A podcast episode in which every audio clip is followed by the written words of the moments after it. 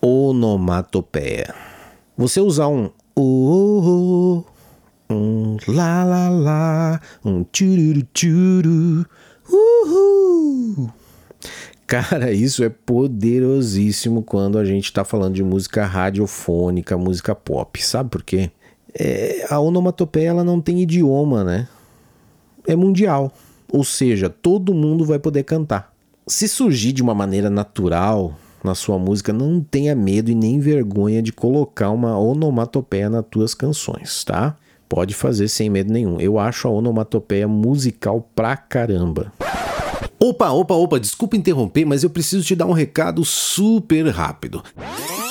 Essa aula está aqui no YouTube e nas demais plataformas gratuitamente. Pois é, ela faz parte do curso online Composição Radiofônica e eu disponibilizei gratuitamente para que você possa conhecer um pouco do meu trabalho.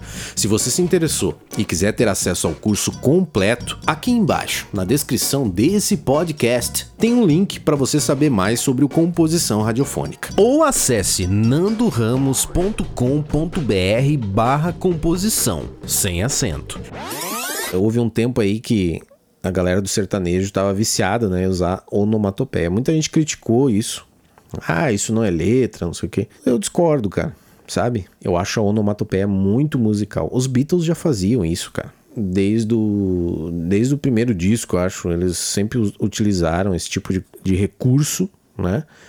E justamente por conta disso, né, que o, o público ele acaba participando, né, da, da, da, música. Isso é muito bacana. E se surgir naturalmente aí a vontade de você colocar uma onomatopeia nas suas letras, faça, tá? Não tenha vergonha nem medo, porque é muito bacana.